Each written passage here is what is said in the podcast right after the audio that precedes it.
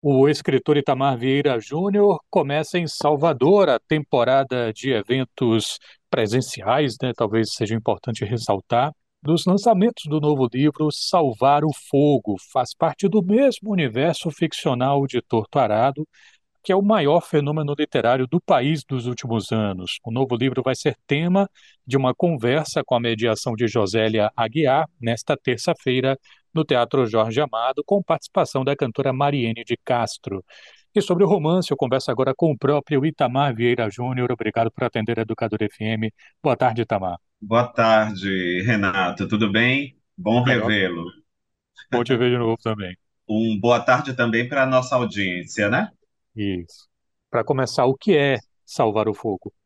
Salvar o Fogo é uma história que vai falar um pouco desse nosso passado, da relação de pessoas com a Terra, a partir de uma outra perspectiva. Um projeto que eu tinha iniciado com o Torto Arado e agora se desdobra nessa história, mas é a história de uma comunidade que vive ao redor de um mosteiro do século XVII, um mosteiro ativo, onde a religião tem um papel importante, dominante na comunidade e é uma comunidade fraturada, dividida, principalmente porque hostiliza uma das suas filhas, que é a personagem Luzia. E essa mulher é tida como uma feiticeira por ter poderes tidos como sobrenaturais. E ela encontra refúgio na própria igreja, que, por sinal, né, porventura, veio a dividir essa comunidade com a, o, o proselitismo religioso. Né? É, é uma história que o elemento fogo aparece algumas vezes, né? Essa é uma das causas da, da hostilidade contra a Luzia, mas o fogo é esse elemento complexo, e eu gosto de fazer essa abordagem. Ah, o fogo pode significar muitas coisas, pode significar destruição, mas também pode significar vida. Essa chama que nos mantém em pé, de pé, nos mantém vivos, a gente pode chamar de fogo também, né? Itamar, por que dedicar esse livro especificamente para sua mãe? É, acho que as personagens dessa história, em Torturado, o, o livro é dedicado a meu pai, mas acho que ali tem, tem figuras é, paternas, masculinas, como o Zeca Chapéu Grande e outros personagens, o Severo, que talvez carregasse pouco dele. Já, já Salvar o Fogo, eu percebo que as mulheres têm muito dessas mulheres que fizeram parte da minha vida também. Acho que dedicando a minha mãe, eu estaria dedicando a todas elas, que de alguma forma estiveram comigo. Onde é que fica a Tapera do Paraguaçu? Tapera do Paraguaçu é um lugar imaginário, mas fica às margens do Rio Paraguaçu, que é um rio real, que a gente, nós baianos, conhecemos, né? Nasce lá na Chapada da Diamantina, deságua na Baía de Todos os Santos. Para quem conhece Cachoeira, São Félix, é aquele rio que corta a cidade, é, mas passa por outros lugares também. Então, o Rio Paraguaçu é um lugar central que nós conhecemos, mas a Tapera é uma mistura de muitos lugares, né? Então, é um lugar imaginário, é paisagem dessa história, mas é um lugar imaginário. É, eu, eu te vi na, na Flica, quando o Torturado ainda não era um fenômeno, você estava lá tomando uma, Uhum. alguma coisa lá na, na frente do, da Igreja do Carmo, eu fiquei imaginando, pô, será que foi dali que ele pescou alguma coisa, lá de cachoeira? Ah, mas Cachoeira, inclusive, aparece em Salvar o. Fogo, viu? Aparece na história. Então, sim, com certeza, a minha vivência, a minha experiência, a família, minha família paterna vem daquela região, né? Da Bahia, do Iguape. Então, são paisagens que são familiares para mim. E elas, elas que serviram de, de mote para criar a Tapera do Paraguaçu. Você, em vários momentos do livro, vai tratar dos laços comunitários de Tapera do Paraguaçu. E, em vários momentos, a operação que você faz ao descrever a Tapera eh, me parece um pouco diferente do que eu sentia além do Torturado, né? Não estamos falando de uma comunidade tão acolhedora e solidária, Uhum, mas uhum, sim de uma comunidade que, assim, Luzia às vezes me parece que vai virar quase a Genil Zeppelin, um negócio assim. uhum, E pegando aqui algumas passagens do livro, na Tapera todos tinham a ver com a vida do outro, por apadrinhamentos, por primos em comum, pelo convívio que nem a maledicência das línguas conseguia desfazer por completo. Em outro momento uhum, você vai dizer aqui É, quando fui sentindo essa coisa se acender, pude entender por que a vida na tapera girava em torno das desavenças, das mentiras e dos desencantos que foram minando toda a história que tínhamos em comum. Foi quando a língua de fogo invisível, que me chegava pelas intrigas dos vizinhos, não ficou mais no lado de fora do meu corpo, me lambendo, queimando. E aí tem uma parte, ali pela página 176, em que você vai dizer, eh, em que a, a Luzia vai refletir Uhum, e diz aqui: de uns tempos para cá, passei a desconfiar que o mal não vinha do coração daquela gente.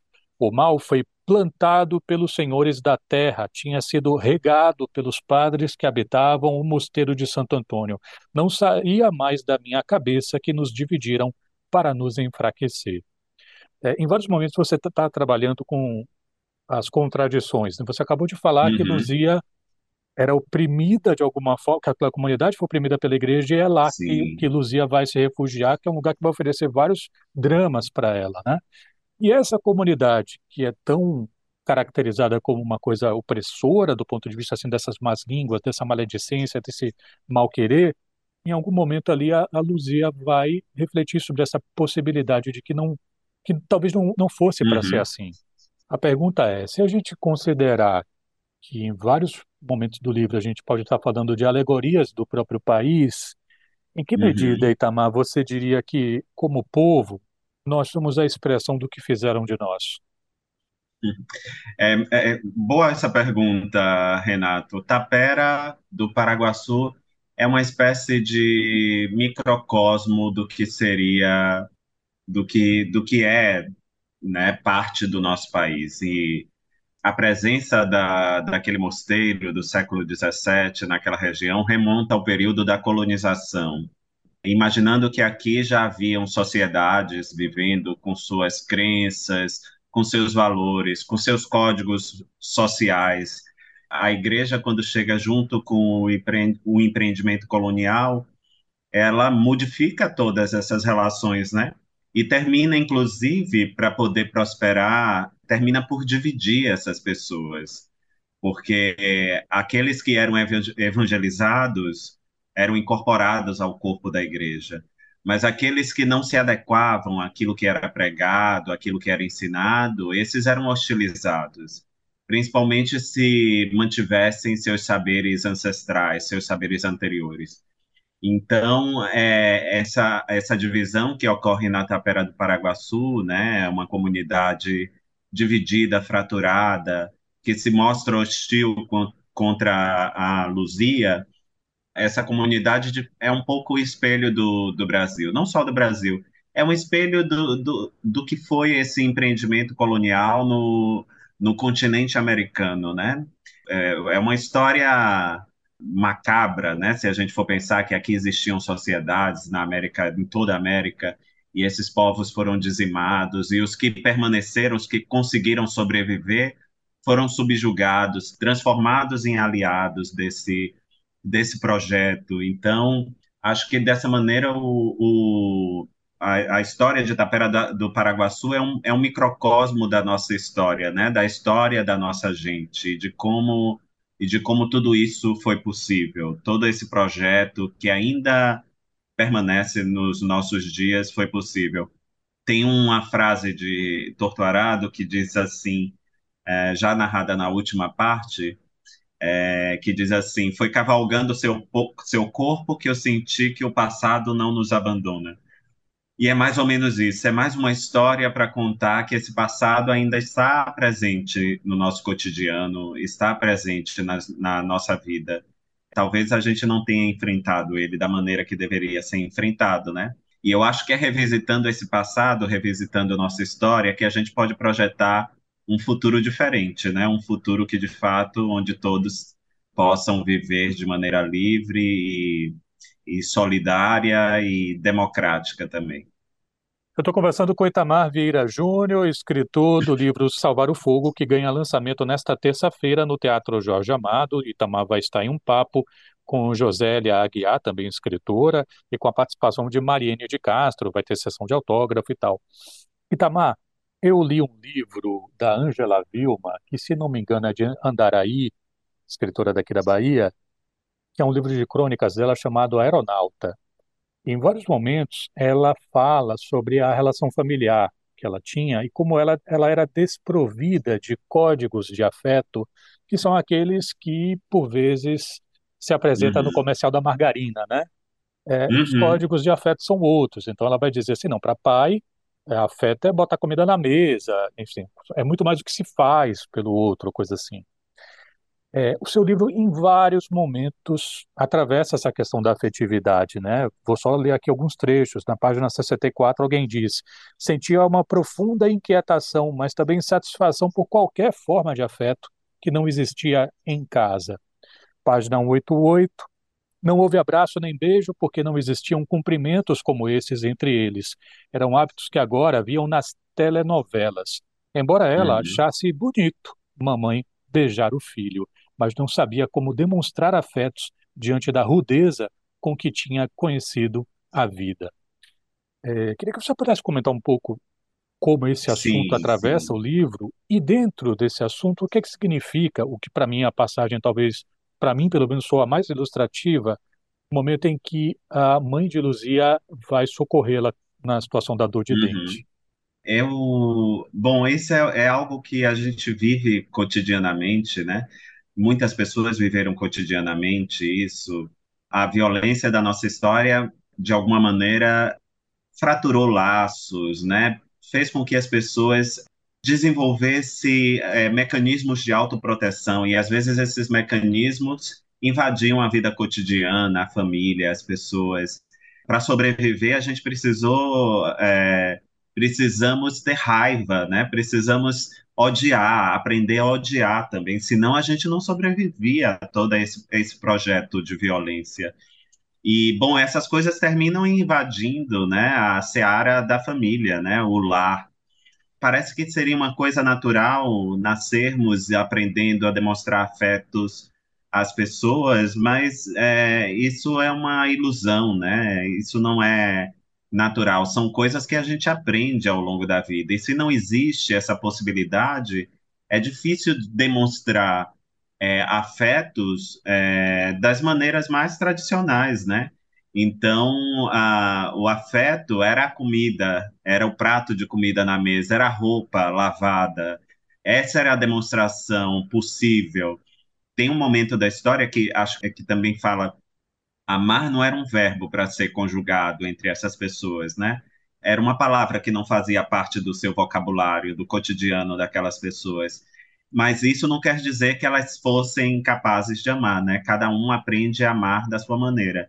Eu, eu é, Renato, acredito que é, essas histórias, elas são contadas como histórias íntimas, mas elas são histórias que reverberam é, a nossa própria história maior, né? Estou falando a história com H maiúsculo. É, imaginar a formação do nosso país, imaginar a formação, é, a, o nosso processo histórico tão violento, né, de subalternidade, de dominação, isso ainda repercute no nosso corpo, no nosso corpo e na nossa mente, né? A ecologia médica diz que o ambiente, a, a, sua história, ela pode influir, inclusive, na sua saúde, em como a saúde é, é percebida. Eu fico pensando, por exemplo, pessoas negras, elas não são mais propensas a diabetes e a hipertensão, porque isso é natural da fisiologia do corpo negro. Não é. é acho que no processo histórico essas dores invadiram o corpo, modificaram códigos genéticos, e isso reverbera ainda na vida das pessoas hoje. Ou seja, essa é a nossa história, né? E se a gente e se formos pensar que inclusive nas demonstrações de afeto, de laços familiares, na formação de laços familiares, eu dei o exemplo do corpo, mas eu posso dar o exemplo dessa dimensão mais subjetiva da nossa vida, né? É, tudo isso foi afetado também. Às vezes não é demonstrado, como, como você mesmo narrou nas crônicas da, da Angela Vilma. Isso, e a gente aprendeu a, a expressar coisas que sentimos de outra maneira. Mas não foi porque a gente quisesse assim, é porque era necessário sobreviver. E para sobreviver era, era preciso muita rudeza, né? Para conseguir sobreviver. Eu fico pensando, hoje ninguém bate nos filhos, né? Ou pelo menos não é adequado, é ilegal, porque existe legislação protegendo a criança e adolescente. Mas os pais que faziam isso no passado não tinham ódio do filho. É porque foram ensinados através da violência que havia uma forma de se transmitir mensagens, né? Comunicação, é, de dizer alguma coisa. E faziam isso, era brutal é, traumatizou muitas pessoas, né? As pessoas dizem que não, mas ficam marcas na, nas vidas, né? Nas vidas das pessoas. Mas isso não era feito porque as pessoas não sabiam se expressar, é porque elas foram ensinadas a ser desse jeito. Então, é, eu acho importante que a gente tenha consciência dos processos históricos violentos que vivemos, porque é, é a partir deles que a gente pode construir uma nova maneira de viver, né? Também. Itamar Vieira Júnior conversando com a gente aqui é, na Educador FM. Queria colocar você em relação com outro autor daqui da Bahia também, que eu gosto bastante, que é o Antônio Torres, com quem você dividiu uma uhum. mesa. Mestre, nosso mestre Antônio Torres, né? Eu vivia dizendo assim. Ele é um pioneiro, ele está ali há muito tempo, tem uma obra sólida que fala da nossa gente da Bahia. Salve Antônio Torres. Eu ficava viajando, Itamar, que um dia eu queria ser curador de festa literária só para fazer um encontro entre vocês dois. Ah. Só que, obviamente, obviamente, a Josélia, Josélia não ia deixar passar essa oportunidade e já fez na FlipF. Estou falando isso, gente, porque Essa Terra é o livro dos anos 70 do Antônio Torres, dialoga, já dialogava com o Tortarado, e acho que dialoga uhum. mais ainda com Salvar o Fogo, uhum. por uhum. causa dessa questão do, do êxodo. Embora não seja, uhum. digamos, central, mas ela é muito Sim. importante no livro. Sim. A todo momento a gente está tendo relatos de pessoas que saíram da tapera, que querem sair, pessoas que voltaram. Um trecho uhum. do livro Salvar o Fogo. Minha mãe chorou feito uma criança quando viu Marinha partir em pau de arara, a caminho de destino incerto para viver de morada em terra que ninguém conhecia, só porque não havia lugar para os filhos é, na tapera. Tem outros relatos, né? O, o, o pai que volta, porque, enfim, e ninguém sabe exatamente o que, que, aconteceu. O Moisés é... também, né, que vai, enfim, é, as pessoas estão procurando melhoras para a vida, né, não veem, é, não conseguem enxergar é, é, maneiras de prosperar na, na tapera, né, a vida está fadada a ser aquele, aquela vida de, de servidão mesmo. É isso, eu queria saber de você que paralelos você faria, até para aproveitar um pouquinho do que deve ter sido esse papo com Antônio Torres, que eu não estive presente, Sim. mas imagino que tenha sido bem legal. Para mim é sempre difícil falar sobre influências, porque eu acho que eu sempre vou esquecer pessoas, né? Mas já que falamos do nosso grande escritor Antônio Torres e da, da sua obra importantíssima para a literatura brasileira, Essa Terra é um livro seminal. É um livro que, se não me engano, já fez 50 anos de publicação é um marco da, da nossa literatura e ele traz essa questão né, do êxodo, da falta de perspectiva nas localidades fora dos grandes centros e de como isso também acaba por devorar as pessoas, destruir as pessoas, né? É, essa, essa sanha, esse desejo de, de, de viver, de, de ir para fora e muitas vezes sem saber o que vai se encontrar do outro lado, né? O que vai se encontrar fora ali do seu território. Pensando a partir desse ponto de vista, eu vejo sim grandes semelhanças entre é, Salvar o Fogo e essa terra, e, e isso me orgulha muito, né? De imaginar que uma obra tão importante de um escritor tão importante como Antônio Torres, baiano, né? Escritor baiano Antônio Torres, é, de alguma maneira me, me influenciou ou, ou né, serviu de mote para que eu também pudesse contar essa história.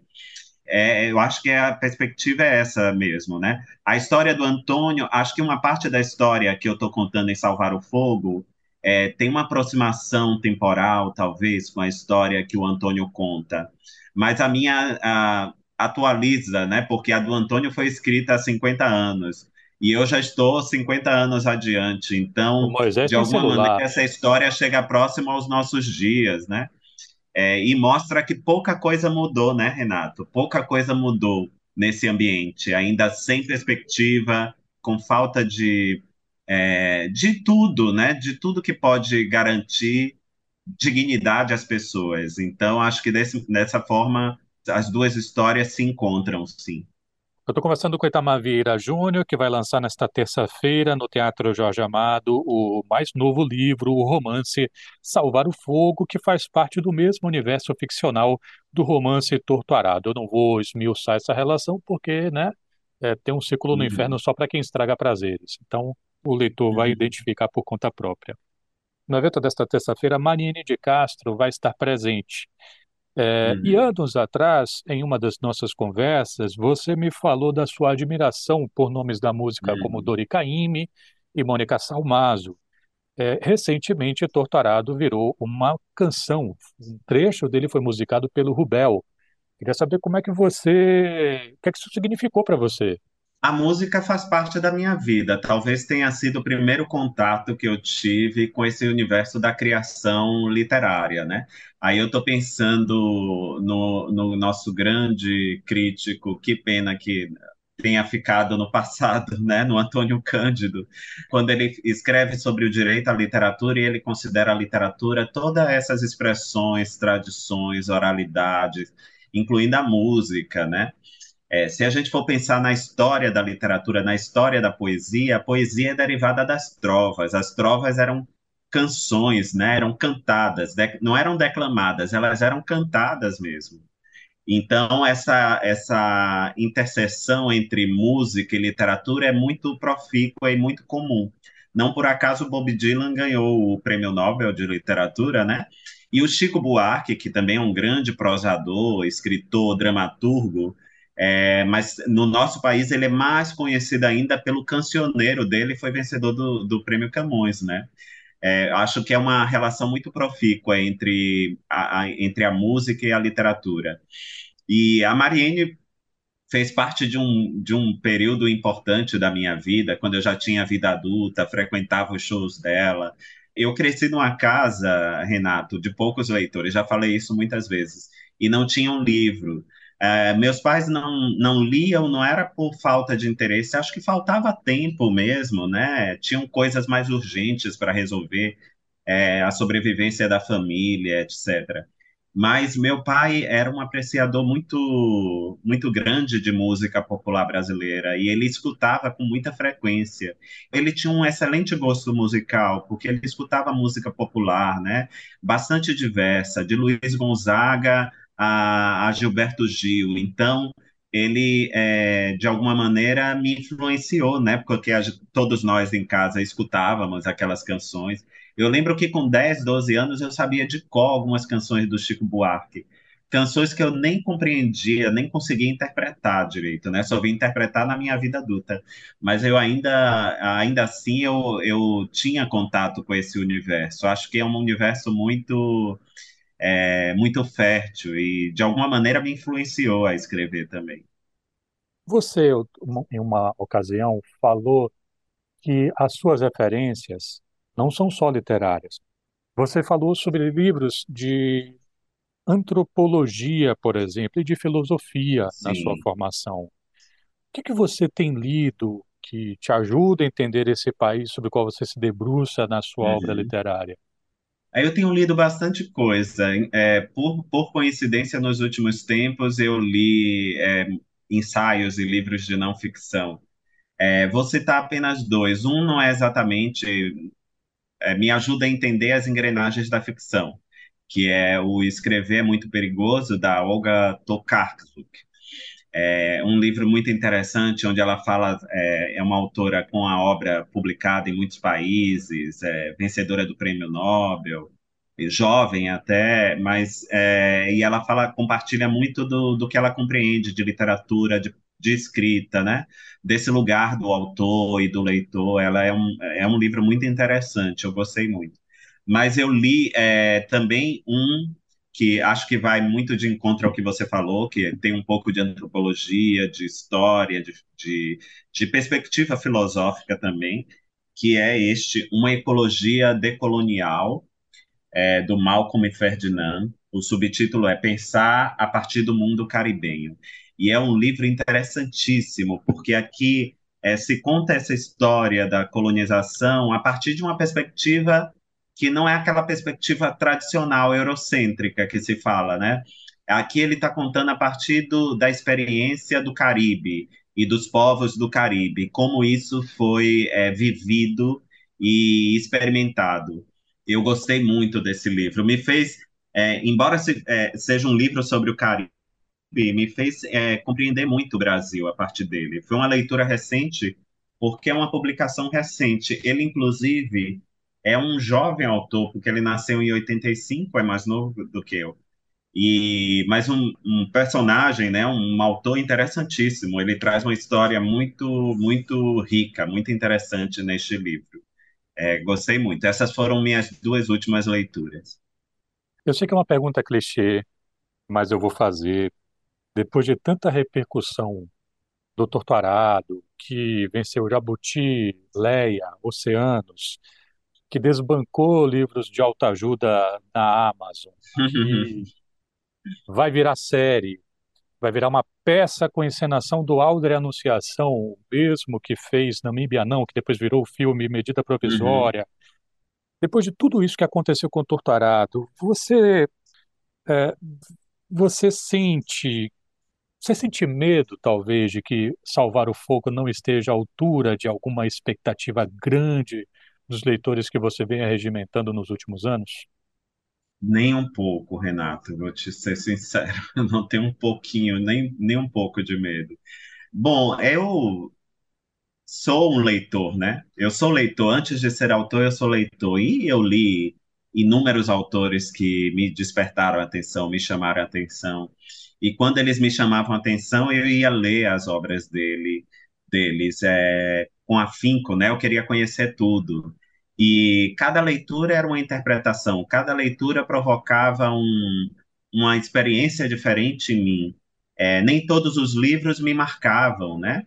Mas há dentro do universo deles aqueles que me marcam. Então eu acho absolutamente natural que as pessoas se conectem mais com uma história, menos com outras. Às vezes a gente gosta do livro que outra pessoa menos gosta.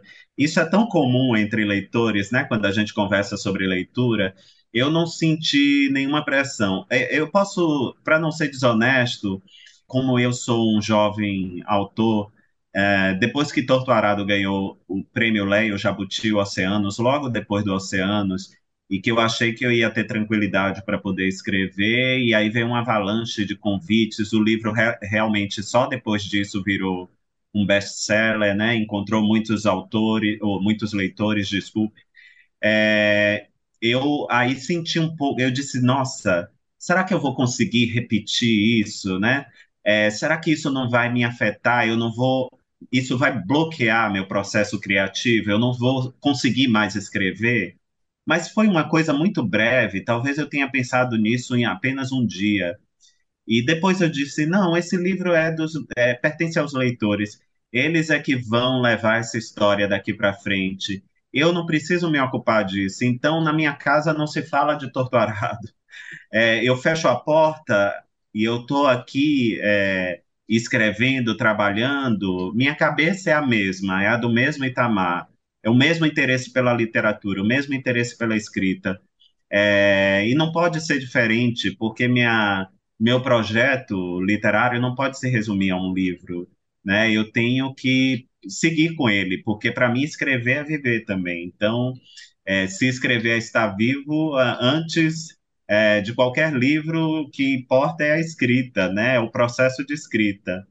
É, como os leitores vão acolher essa história, isso é uma dimensão muito subjetiva, cada um vai interpretar de uma maneira. Assim como o Torturado, muitos acham que foi unanimidade, mas não foi unanimidade. Há aqueles que não gostam do, do livro quando lê, né? E isso é absolutamente natural, a gente sabe disso, né? No universo de leitores muito grande, é, nada é unânime, né? Sempre há divergências. Então, eu aprendi que tudo isso que eu relatei aqui faz parte do jogo e eu apenas preciso me recolher e deixar que as coisas aconteçam e me preocupar com o que eu tenho que fazer daqui por diante. Só isso. Itamar, é, você já passou por tantos eventos literários, assim, é, você cumpriu uma maratona, eu já, eu já ouvi você falar, assim, né, da dificuldade que é, depois de lançar, poder cumprir uma agenda tão sim, extensa. Sim, Já esteve em tantos eventos literários e tenho a impressão, inclusive, que você dá uma atenção razoável àqueles que acontecem aqui na Bahia. Uhum.